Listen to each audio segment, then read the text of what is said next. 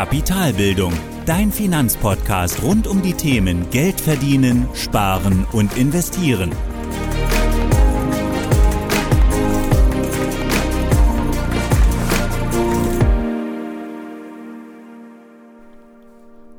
Hallo und willkommen zur 32. Folge des Kapitalbildungspodcasts. Ja, da wir uns so langsam dem Ende der Grundlagen nähern, also dem Finanzwissen und dem Mindset, ähm, gibt es heute schon mal die erste zusammenfassende Folge der bisherigen Inhalte aller Folgen davor. Und zwar heute die zehn wichtigsten Finanzbegriffe. Und das sind aus meiner Sicht die zehn wichtigsten Wörter, die du eben kennen, aber auch erklären können solltest. Weil du eben mit dem Verständnis für Finanzen und die Zusammenhänge, die eben dazwischen bestehen, genau damit eben steht und fällt deine Kapitalbildung. Und alle zehn Begriffe wurden hier schon in den vorigen Folgen besprochen oder auch erwähnt, auch ähm, sicherlich im Detail erklärt. Und die entsprechenden Beiträge zu den Folgen findest du dann in den Show Notes, also zu den einzelnen Finanzbegriffen, beziehungsweise im dazugehörigen Blogbeitrag. Und wie immer findest du dann den Link in den Show Notes zu dem Blogbeitrag zu dieser Folge. Noch kurz vorab, die Begriffe sind jetzt nicht alphabetisch sortiert, sondern einfach in einer Reihenfolge, so dass sie aufeinander aufbauen, dass es eben Sinn ergibt. Und dann fangen wir auch jetzt direkt an. Und der erste Begriff ist das Geld. Und ganz allgemein gesagt ist Geld ein Zahlungsmittel in unserem modernen Handel. Es ist eine Art Standardgut, das uns eben jede Ware in einem Preis ausdrücken lässt. Also lässt uns eben genau jede Ware, wie beispielsweise 500 Gramm Käse, in einem gewissen Standardgut, also in einem Preis ausdrücken. Und dabei gibt es einfach gesagt zwei Arten von Geld. Erstens das Bargeld mit seinen Münzen und Banknoten und zweitens eben das Buchgeld mit den Sichteinlagen auf den Konten der Geschäftsbanken. Also beispielsweise dein Guthaben auf dem Girokonto. Das ist Buchgeld. Und Geld an sich ist damit völlig liquide, also die liquideste Form von Geld ist, ist dahingehend eben Bargeld, weil ich es direkt darüber verfügen kann. Aber auch Buchgeld ist sehr nah am Bargeld dran, weil ich es eben durch Abhebung jederzeit zu Bargeld machen kann aber auch umgekehrt kann ich jederzeit auch Bargeld zu Buchgeld machen, indem ich es eben einzahle. Ja. Ausgegeben oder beziehungsweise in Umlauf gebracht wird das Geld von der Nationalen Notenbank und in Deutschland ist das die Deutsche Bundesbank. Außerdem dann über die Geschäftsbanken, also zum Beispiel über deine, Bau, über deine Hausbank, kommt es dann in Umlauf, also wird es eben unter das Publikum gebracht. Und Geld wird dabei im Wesentlichen durch die Kreditvergabe geschöpft. Also die Notenbanken bestimmen den Preis für das Geld durch ihren Leitzins oder durch den Leitzins, der festgelegt wird von der EZB. Und die Geschäftsbanken leihen es sich und vergeben mit dem geliehenen Geld eben Kredite an uns oder an Unternehmen. Und natürlich liegt der Zinssatz über dem Prozentsatz des Leitzins und eben dadurch und durch die Mehrfachvergabe von Krediten wird dadurch eben Buchgeld geschöpft. Also eben mehr Geld geschöpft, als die Geschäftsbank eben sich Geld bei der Zentralbank oder bei der Notenbank leiht. Und unser Geldsystem oder der Euro als Währung generell beruht daher vor allem auf Vertrauen, also dem Vertrauen darauf, dass der Euro einen Wert besitzt, dass die Banknoten, die im Umlauf sind, einen Wert besitzen, dass die Münzen, die im Umlauf sind, einen Wert besitzen und auch, dass die Guthaben auf Konten auch genauso einen Wert besitzen, heute, aber auch genauso wie morgen und in den nächsten Monaten und Jahren. Was außerdem noch bei Geld wissen solltest, ist, dass Geld in unserem Handeln oder in der Wirtschaft generell drei Funktionen erfüllt. Erstens die Zahlungsmittelfunktion. Also wir können Waren einfacher miteinander handeln, da wir eben nicht mehr Ware gegen Ware tauschen müssen, sondern wir können Ware gegen Geld tauschen und von dem Geld wieder eine andere Ware kaufen.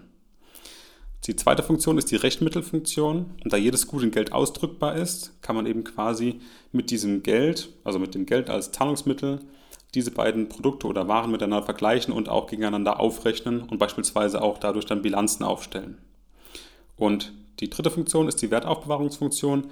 Geld kann eben einen bestimmten Wert für eine gewisse Zeit speichern. Also Geld läuft nicht ab, hat kein Verfallsdatum, kann also einen Wert speichern. Und genau mit diesem Punkt, mit der Wertaufbewahrungsfunktion, kommen wir dann direkt zum zweiten Begriff. Also vom Geld zum zweiten Begriff. Und der zweite Begriff ist die Inflation. Und hier kommen wir wieder dann zur Kaufkraft des Geldes. Denn mit wachsender Wirtschaft steigt eben durch die Geldschöpfung, die eben kurz beschrieben wurde, eben auch die Geldmenge in der Wirtschaft. Also wir haben mehr Geld in der Wirtschaft unterwegs, dadurch für das Geld, das unterwegs ist, in seinem Wert, sinkt eben das Preisniveau. Denn durch die höhere Geldmenge Entschuldigung, steigt das Preisniveau. Dadurch werden, werden eben Güter teurer am Markt, weil eben mehr Geld im Umlauf ist, mehr Geld zur Verfügung ist und dadurch steigen eben die Preise der Güter in der Regel, das Preisniveau steigt nach oben. Also die Kaufkraft des Geldes sinkt. Und so wie vor 30 Jahren, jetzt als Beispiel, die Kugel Eis nur 10 Pfennig gekostet hat, kostet sie heute eben 1,20 Euro. Und genau das ist ein ganz klassisches Beispiel, sehr, sehr plastisch, für die Inflation, also für den Kaufkraftverlust des Geldes. Und Inflation, deswegen, ist im Wesentlichen einfach die Kaufkraftverlust des Geldes. Heißt, du kannst dir für das gleiche Geld zu einem späteren Zeitpunkt weniger Waren kaufen. Eben wie bei dem Beispiel vom Eis. Und im Wesentlichen wird die Inflation durch die EZB, also die Europäische Zentralbank, bestimmt. Und ihr oberstes Ziel in der Geldpolitik ist eben eine Inflationsrate jährlich von nahe 2%. Und um diese Zahl zu steuern, also die Inflationsrate, nutzen sie den Leitzins als Instrument der Geldpolitik. Und wie eben schon gehört, ist das quasi der Preis, zu dem Geschäftsbanken Geld bei der Notenbank kaufen oder leihen können. Und sinkt der Leitzins, dann ist das Geld natürlich günstiger für die Geschäftsbank und es kommt mehr Geld in Umlauf, weil Geld gerade eben günstig ist. Damit steigt die Inflationsrate, weil mehr Geld im Umlauf ist. Und steigt hingegen der Leitzins, dann ist Geld eben teurer. Also es ist schwerer, an Geld ranzukommen und es kommt weniger Geld in die Wirtschaft, also weniger Geld in Umlauf. Die Inflationsrate sinkt. Also wir haben einen ähm, deflationären Effekt. Also das Geld oder die Kaufkraft wird eben nicht weniger, sondern eben sie wird vielleicht weniger stark beeinflusst, sondern sie ähm, geht eben langsamer vonstatten. So zumindest die Theorie und eben auch das Grundverständnis von Inflation. Deswegen hier erster Begriff Geld und dazu direkt anschließend dann der zweite Begriff Inflation, da eben dann die Kaufkraft des Geldes. Dann kommen wir zum dritten Begriff, das ist der Zinssatz. Und der Zinssatz, ganz allgemein, ist der prozentuale Anteil eines geliehenen oder vergebenen Kredits, den man eben als Prämie zahlt oder bekommt. Und so wie du zum Beispiel Zinsen für dein Tagesgeldkonto bekommst, zahlst du aber auch Zinsen, wenn du beispielsweise in den Dispo rutschst. Und Zinsen werden also immer dann gezahlt, wenn ein Kredit vergeben wird. Und dabei gibt es immer zwei Seiten bei jedem Kredit. Jede Kreditvergabe hat immer einen Schuldner und immer einen Gläubiger. Also so wie bei der Geldschöpfung die Deutsche Bundesbank Gläubiger ist, da sie eben das Geld verleiht als Notenbank, ist die Geschäftsbank eben der Schuldner, da sie sich Geld von der Deutschen Bundesbank leiht. Und der Zins ist entweder damit dann die Belohnung für beispielsweise deine Geduld, wenn du dir Geld, äh, wenn du Geld verleihst, denn dann verzichtest du ja auf das Geld, was du hast, auf die liquiden Mittel und legst sie eben an und verzichtest auf, verzichtest auf das Geld für einen bestimmten Zeitraum. Und für diesen Verzicht bekommst du als Belohnung die Prämie, also den Zinssatz gezahlt.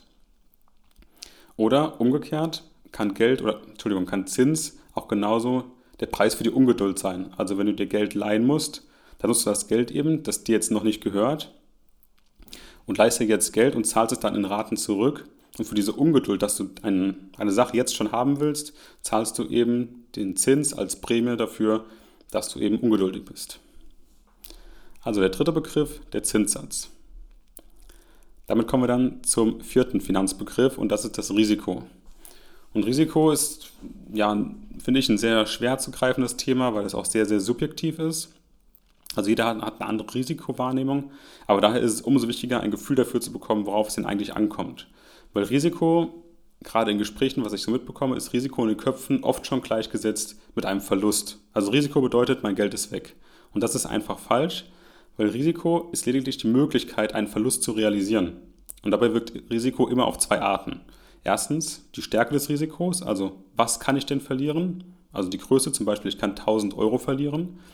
Aber wichtig ist aber auch die zweite Art, nämlich die Wahrscheinlichkeit des Risikos. Also wie wahrscheinlich ist es denn wirklich, dass ich diese 1000 Euro verliere? Genau diese beiden Seiten sollte man eben dann auch betrachten und nicht nur, okay, ich kann 1000 Euro verlieren und verfalle in Panik und denke schon, ich verliere es auch tatsächlich, sondern auch zu schauen, wie wahrscheinlich ist es denn, dass ich diese 1000 Euro eigentlich verliere. Und wenn du diese beiden Fragen beantworten kannst, dann hilft es dir eben auch genau das Risiko einzuschätzen von einer Geldanlage zum Beispiel. Und dazu musst du aber unbedingt auch deine Risikotragfähigkeit und Risikobereitschaft kennen. Also zwei Begriffe, die direkt am Risiko dranhängen, die eben genauso dazugehören. Risikotragfähigkeit und Risikobereitschaft. Und Risikotragfähigkeit beschreibt eben deine finanzielle Situation. Also wie bist du finanziell aufgestellt, um ein gegebenenfalls eintretendes Risiko abzufangen. Also wenn du zum Beispiel Beamter bist, dann kannst du eben mehr Risiko tragen als ein Angestellter bei einem Startup zum Beispiel. Oder als Single kannst du eben mehr Risiko tragen als beispielsweise ein Familienvater. Die Risikobereitschaft hingegen als zweiter Part beschreibt dann eben aber deinen ganz persönlichen Umgang mit Risiko. Und hier ist eben die Frage, mit welchem Risiko kannst du wirklich leben? Also zum einen die erste Frage, Tragfähigkeit, welches Risiko kannst du dir leisten und jetzt, mit welchem Risiko kannst du eigentlich umgehen? Womit fühlst du dich wohl? Also fühlst du dich damit wohl, beispielsweise in deinem Depot plötzlich ein Minus von 40 Prozent zu haben? Ist das für dich ein Gedanke, der dich nachts nicht ruhig schlafen lässt oder ist das für dich völlig in Ordnung und du bleibst komplett cool? Und genau das muss einfach jeder für sich selbst ganz subjektiv einschätzen. Okay, ich habe vielleicht die finanzielle Situation, dadurch habe ich eine gewisse Risikotragfähigkeit, aber meine Bereitschaft ist eine, vielleicht eine ganz andere. Also obwohl ich vielleicht ein höheres Risiko tragen kann als Beamter, bin ich vielleicht gar kein Typ, der beispielsweise diese Kursschwankungen aushalten kann, weil dieses Risiko für mich einfach ähm, nicht erträglich ist. Und hier zum Risiko gibt es auch zwei ja, wichtige Tricks, die auch immer dazugehören, die man unbedingt betrachten sollte, um eben das Risiko zu minimieren. Und die solltest du eben auch genauso wenn der Begriff Risiko kommt, genauso solltest du diese beiden Tipps oder diese beiden Tricks kennen, ähm, weil die einfach essentiell sind. Und der erste Trick, das ist die Liquiditätsreserve. Im Prinzip kein Trick, sondern einfach eine Notwendigkeit, also dein Notgroschen, den du immer auf der Seite hast, auf deinem Tagesgeldkonto. Und erst wenn dieser Notgroschen oder diese Liquiditätsreserve von gut sechs Monaten Lebenshaltungskosten, wenn, wenn wirklich diese Reserve gefüllt ist, erst dann solltest du investieren. Weil auch wenn dann mal das Auto repariert werden muss oder die Waschmaschine kaputt geht oder größere Zahlungen anfallen, musst du deine Geldanlage eben nicht auflösen, weil du jetzt gerade Geld brauchst. Weil dann könnte es nämlich sein, dass wenn die Kurse dann wirklich unten sind, dass du dann tatsächlich das Risiko realisierst und eben den Verlust auch damit realisierst, weil du eben deine Anteile verkaufen musst, weil du jetzt Geld brauchst. Und ohne Notgroschen, deswegen steigt genau damit die Wahrscheinlichkeit, deine Geldanlage eben unter Verlust verkaufen zu müssen. Und genau mit diesem Notgroschen, mit der Liquiditätsreserve, kannst du dieses Risiko extrem minimieren. Eine absolute Notwendigkeit, eben die Liquiditätsreserve zu besitzen und erst dann zu investieren. Weil damit kannst du eben ganz stark die Wahrscheinlichkeit reduzieren, irgendwann Geld brauchen zu müssen und dadurch eben auch verkaufen zu müssen. Der zweite Trick oder die zweite Notwendigkeit ist Diversifikation, also das Verteilen deines angelegten Geldes auf mehrere Anlagen. Zum Beispiel eben nicht nur Aktien kaufen, sondern auch Immobilien, Anleihen, Rohstoffe. Und wenn ich jetzt in Aktien reingehe, beispielsweise mit einem bestimmten prozentualen Anteil meines Vermögens, dann eben auch nicht nur eine Aktie kaufen, sondern auch vielleicht auch wirklich viele verschiedene Unternehmen auf der ganzen Welt kaufen, von verschiedenen Branchen, in verschiedenen Regionen, also eben weltweit große, kleine, mittlere Unternehmen kaufen und dadurch eben das Risiko zu streuen auf ganz, ganz viele Branchen, auf ganz viele Regionen und auf ganz, ganz viele einzelne Unternehmen und eben, und eben nicht das Ganze auf einem Klumpen eben auf ein Unternehmen abzuladen. Und damit verringerst du das Risiko, von einer Geldanlage eben deinen ganzen Erfolg abhängig zu machen. Denn wenn ein Unternehmen beispielsweise pleite geht oder einen starken Kursverlust hinnehmen muss, dann hast du eben noch viele andere Unternehmen daneben aus anderen Regionen und Branchen, die genau das auffangen können. Und so minimierst du eben das Risiko ähm, des Klumpenrisikos. Also hier der vierte Begriff Risiko. Damit kommen wir dann zum fünften Begriff, das magische Dreieck oder genauer gesagt das magische Dreieck der Geldanlage. Und das magische Dreieck der Geldanlage beschreibt ganz einfach gesagt das Spannungsfeld zwischen Rentabilität, Sicherheit und Liquidität. Und da kannst du es dir so vorstellen mit einem Dreieck, das ähm, rechts unten, links unten eine Spitze hat und dann oben noch die Spitze, also ein Dreieck, das einfach gerade auf dem Boden steht und eben nach oben zeigt. Und ganz oben auf der Spitze ist die Rentabilität, links unten ist die Sicherheit und rechts unten ist die Liquidität. Und es zeigt eben, dass eine Geldanlage nie alle drei Kriterien, also Rentabilität, Sicherheit und Liquidität, erfüllen kann. Denn wenn du Rentabilität haben möchtest, zu 100%, Prozent, musst du immer auch auf Sicherheit und Liquidität verzichten. Wenn du Sicherheit haben möchtest, also hundertprozentige Sicherheit, musst du immer auf Rentabilität und Liquidität verzichten. Wenn du aber Liquidität haben möchtest, also dein, über dein Geld immer verfügen möchtest, musst du auch immer auf Rentabilität und Sicherheit verzichten. Wenn du also von einer Geldanlage hörst, die alle drei Kriterien zu 100% erfüllt, zum Beispiel sowas wie 10% Rendite jedes Jahr ganz sicher und du kannst jederzeit an dein Geld ran, dann sollten einfach alle Alarmglocken klingeln, denn sowas gibt es einfach nicht. So etwas ist aus meiner Sicht einfach nur eine Abzocke und sollen einfach dafür sorgen, dass du schnell investierst, weil hier gerade dir etwas ganz, ganz Tolles entgeht. Hier vielleicht das Thema, auch wir schon mal hatten in einer Podcast-Folge, Finanzpornografie. Also du wirst dazu gezwungen, eine Aktion auszuführen. Und sowas sind dann meistens auch sogenannte Schneeballsysteme oder Ponzi-Schemes. Aber hier zurück zum magischen Dreieck. Ganz wichtig zu wissen, Rentabilität, Sicherheit und Liquidität sind eben drei Kriterien einer Geldanlage und die können eben nicht zu gleicher Zeit zu 100% erfüllt werden, sondern stehen einfach im Spannungsfeld zueinander und bedeuten immer, dass wenn du eine Sache hast, dass eben zwei andere dafür darunter leiden. Damit dann zum sechsten Begriff, den Anlageklassen. Jetzt gab es auch schon mal eine Podcast-Folge, eine eigene. Ähm, und es gibt eben verschiedene Ansichten, wie viele Anlageklassen es gibt und was genau sie beinhalten. Und aus meiner Sicht macht es Sinn, Geldanlagen in sechs Anlageklassen zu unterteilen. Und jetzt genau darauf einzugehen, was genau das, äh, also was genau dort oder welche Direktanlagen oder Anlagevehikel dort beinhaltet sind, sondern einfach nur zu schauen, diese sechs Kategorien an Anlageklassen gibt es. Also erstens haben wir die Aktien, zweitens die Anleihen, drittens Immobilien, viertens die Geldwerte, also alles, was Geld hat, also alles, worum es um Geld geht. Fünftens die Rohstoffe, sowie Gold und Silber. Und sechstens alternative Investments, eben sowas wie ausgefallene Anlagen wie Whisky oder Uhren, aber auch Kryptowährung oder andere neue Anlagetrends. Und dabei kann man eben in den Anlageklassen selbst oftmals zwei Wege der Investition wählen. Also erstens, ich hatte es eben schon kurz gesagt, entweder über eine Direktanlage, zum Beispiel bei Aktien, kann ich direkt eine Aktie von Amazon kaufen, beispielsweise. Oder zweitens über Anlagevehikel, zum Beispiel über Fonds eben, die Geld von vielen Anlegern sammeln und dann mehrere Aktien kaufen und unter anderem da, dann auch vielleicht darin die Amazon-Aktie. Also Anlageklassen, es gibt sechs Stück, Aktien, Anleihen, Immobilien, Geldwerte, Rohstoffe und alternative Investments. Und es gibt meistens in allen Anlageklassen zwei Wege. Erstens über die Direktanlage und zweitens als Anlagevehikel. Und damit kommen wir jetzt auch dann zum siebten Begriff und das sind die Aktien. Also quasi die erste Anlageklasse. Und sie ist eine ganz eigene Anlageklasse. Also Aktien sind eine eigene Anlageklasse und sie beschreiben eben die Beteiligung an Unternehmen durch den Kauf oder Verkauf von Wertpapieren. Und mit einem Aktienanteil besitzt man einen bestimmten prozentualen Wert eines Unternehmens und wird eben auch genauso auf zwei Arten am Gewinn beteiligt. Eben durch Gewinnzahlungen, also Dividenden, und zweitens aber auch durch Kursgewinne, also den steigenden Kurs eines Unternehmens am Markt bzw. an der Börse.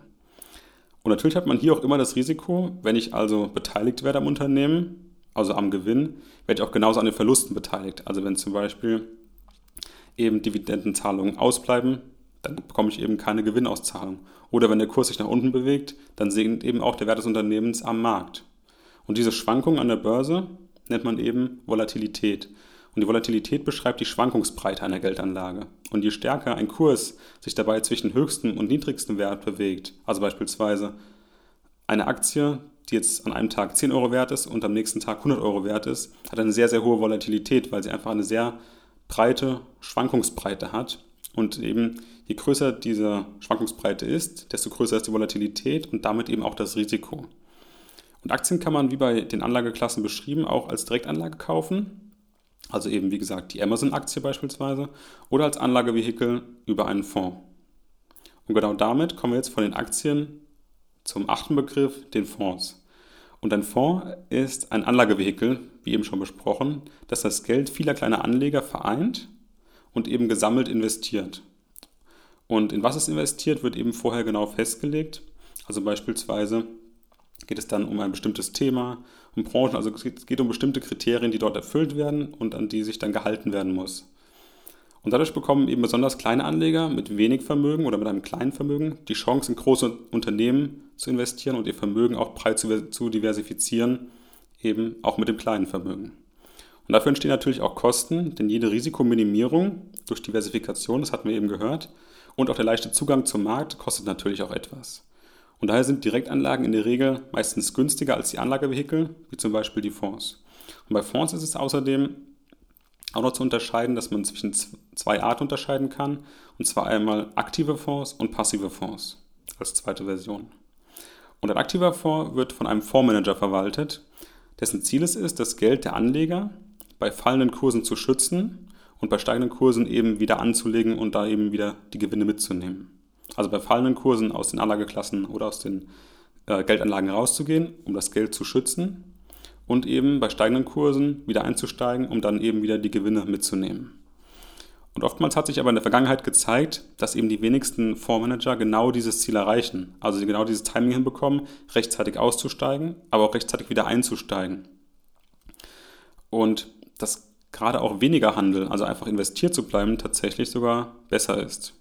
Und so sind eben passive Fonds entstanden und die Idee davon einfach eben nicht aktiv zu handeln oder aktiv Werte rauszusuchen, sondern einfach passiv zu bleiben und investiert zu bleiben. Und die wohl bekannteste Form dieser passiven Fonds, das sind die ETF, die Exchange Traded Funds. Und hier gibt es eben, wie gesagt, keinen Fondsmanager, Fondsmanager, da einfach ein Aktienindex abgebildet wird, wie zum Beispiel der DAX, also einfach die 30 stärksten Unternehmen aus Deutschland. Und die Werte vom DAX werden dann einfach unabhängig von der Marktsituation, egal ob die Kurse gerade unten sind oder oben sind, ob sie steigen oder fallen, es werden immer diese 30 Aktien gehalten. Für alle Anleger, die dort in diesem ETF investiert sind, wird genau dieser Aktienindex abgebildet.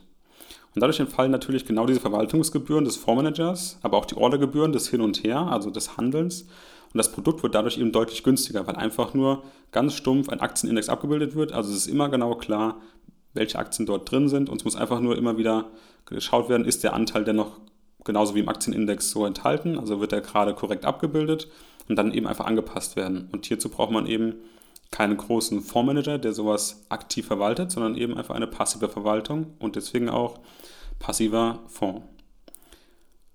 Und genau dadurch, durch die wenigeren oder durch die günstigeren Kosten, die es dort gibt, gerade die Verwaltungsgebühren, steigt eben auch natürlich die Rendite, weil eben auch nicht mehr die Kosten an der Rendite fressen. Und von, der, von den Fonds und die Rendite vom Fonds, von passiven Fonds, kommen wir damit dann auch zum nächsten Begriff, zum neunten Begriff. Und das ist eben auch die Rendite. Und Rendite ist eben der Gewinn oder auch der Verlust einer Geldanlage.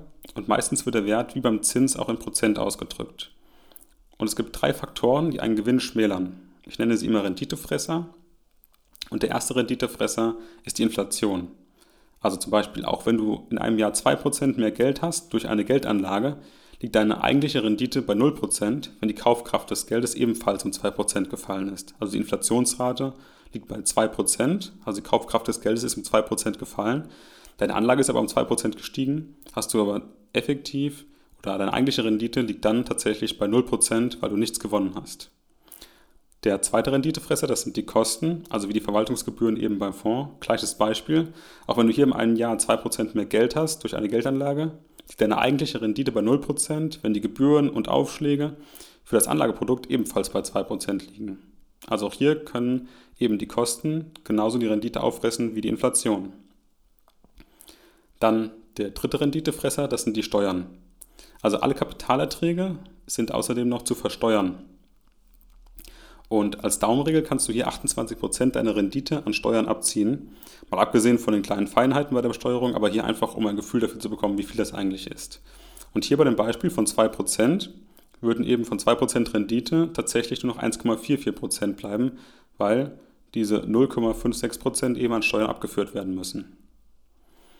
Wenn jetzt alle drei Faktoren zusammenkommen, also alle drei Renditefresser, also Inflation, Kosten und Steuern, je nachdem wie stark sie ausfallen, dann ist es eben so, dass sie den Rendite eben so weit schmälern, dass du sogar vielleicht eine negative Rendite hast, dass du also sogar mit der Geldanlage Verlust gemacht hast. Und genau aus diesem Grund ist es eben auch wichtig zu unterscheiden zwischen der nominalen Rendite auf der einen Seite und der realen Rendite auf der anderen Seite. Denn nominal steht eben für das Mehr an Geld am Ende des Jahres, also sagen wir, du hast 1000 Euro investiert und hast am Ende des Jahres 1000 60 Euro, dann hast du eine Rendite von 6%. Real steht aber ebenfalls tatsächlich noch was dagegen, also die Renditefresser nagen daran, wie die Inflation, wie die Kosten, wie die Steuern. Und so wird aus der nominalen Rendite von 6% vielleicht nur noch eine reale Rendite nach Abzug aller Renditefresser, beispielsweise nur noch 4%, also 1040 Euro. Und erst nach Abzug von Inflation, Kosten und Steuern, erst wenn dann noch eine positive reale Rendite bleibt, Erst dann hast du wirklich auch Gewinn gemacht. Und das zu verstehen, ist für alle Geldanlagen oder für alles Handeln an der Börse auch extrem wichtig zu verstehen oder den Unterschied zu kennen zwischen nominaler Rendite und realer Rendite und diese drei Renditefresser eben zu kennen, aber auch zu berücksichtigen. Und von der Rendite kommen wir dann zum letzten Begriff, der Bankberatung bzw. dem Provisionsgeschäft der Bankberatung. Denn bei deiner Geldanlage solltest du definitiv verstehen, was Bankberatung eigentlich bedeutet und wie das Provisionsgeschäft funktioniert. Denn dadurch entstehen eben, gerade dadurch entstehen eben schwerwiegende Interessenskonflikte bei der Bankberatung. Da der Bankberater eben dir nicht das für dich passende Produkt verkauft oder anbieten möchte, sondern eben die Produkte anbietet, die die meiste Provision bringen. Egal, ob sie jetzt gut oder schlecht für dich sind. Und demnach ist Bankberatung eben zwar kostenlos auf den ersten Blick, also du zahlst nichts, wenn du zu deiner Hausbank gehst und dich beraten lässt, aber auf den zweiten Blick verstecken sich die Kosten aber eben zum einen in den hohen Provisionen, die dafür gezahlt werden. Das wird nämlich, wird nämlich als Kosten aufgeschlagen oder das Anlageprodukt. Und zum anderen aber, was ich noch viel mh, schlimmer finde, ist, dass du eben nicht bedarfsgerechte Beratung erfährst, dass du einfach falsche Produkte bekommst, die dir vielleicht nichts nützen, die vielleicht gar nicht deine Ziele verfolgen, die dir nicht dabei helfen, deine Ziele zu, zu erfüllen, sondern die einfach dem Bankberater dabei helfen, eben die meiste Provision einzuheimsen oder der Bank dabei helfen, die meiste Provision zu bekommen. Ja, und das war dann der zehnte Begriff, die Bankberatung bzw. das Provisionsgeschäft. Also zu verstehen, dass einfach bei der Bankberatung, dass es da, dass es da den Interessenskonflikt gibt zwischen dir, du willst eine möglichst passende Anlage für dich, und der Bankberater, der einfach möglichst viel Provision haben möchte oder bestimmte Produkte verkaufen möchte. Dass du hier also niemals eine unabhängige Bankberatung bekommst, wenn du zu deiner Hausbank gehst und dich beraten lässt auch wenn es dort kostenlos ist. Und ja, mit diesem Abschluss dann und dem letzten Begriff, also dem letzten Begriff dieser zehn Finanzbegriffe, nochmals der Aufruf eben, das Thema Finanzen wirklich anzugehen. Also es gibt einige Grundlagen und das waren sicherlich gerade nicht alle. Aber in diesen Begriffen oder in diesen zehn Begriffen steckt schon so viel Wissen und so viel Zusammenhänge, wenn du diese schon beherrschst, wenn du diese schon verinnerlichst und auch erklären kannst, dann bist du schon einen ganz, ganz großen Schritt weiter, dich selbst um deine Finanzen zu kümmern. Und das waren jetzt auch, wie gesagt, dann die zehn wichtigsten Begriffe aus meiner Sicht. Und hier nochmals dann die Begriffe im Schnelldurchlauf als Zusammenfassung. Wir hatten erstens das Geld, zweitens die Inflation, drittens der Zinssatz, viertens das Risiko, fünftens das magische Dreieck der Geldanlage, sechstens die Anlageklassen, siebtens die Aktienfonds, äh, Entschuldigung, siebtens die Aktien, achtens die Fonds, neuntens die Rendite und als letzten Finanzbegriff die Bankberatung bzw. das Provisionsgeschäft. Und wie gesagt, das sind meine wichtigsten zehn Begriffe. Und zu den Begriffen kommen wieder weitere Begriffe oder auch Zusammenhänge hinzu, die du ebenfalls verstehen musst. Zum Beispiel musst du eben bei der Inflation wissen, dass der Leitzins, dass es ihn gibt und was eben der Leitzins mit der Inflation zu tun hat. Aber alles in allem ist eben die ganze Finanzwelt und die Begriffe, darin sehr eng miteinander verbunden oder verknüpft. Und mit einer sauberen Grundlage kannst du eben allgemeine Zusammenhänge verstehen und diesen dann auch eben genauso auf Details anwenden. Und genau aus diesem Grund versuche ich die Grundlagen so ausführlich wie möglich zu gestalten und weil genau damit eben, wie am Anfang schon gesagt, deine Kapitalbildung steht und fällt. Ja, und das war es dann auch wieder mit der heutigen Folge. Ich hoffe, du konntest wieder etwas mitnehmen. Und wie gesagt, wenn du die einzelnen Begriffe nochmals genau nachschauen möchtest, nochmal genaue ähm, Informationen dazu möchtest, schau einfach in die Show Notes. da findest du den Beitrag zur aktuellen Folge und darin sind dann eben auch alle Folgen zu den einzelnen Begriffen verlinkt. Für heute sage ich aber danke fürs Zuhören und hoffe, wir hören uns das nächste Mal. Mach's gut, bis dann. Das war die heutige Podcast-Folge von Kapitalbildung. Alle wichtigen Links und Infos findest du in den Show Notes. Hast du Lust auf noch mehr hilfreiches Finanzwissen? Dann folge Kapitalbildung auf Facebook und Instagram oder besuche die Website www.kapitalbildung.org.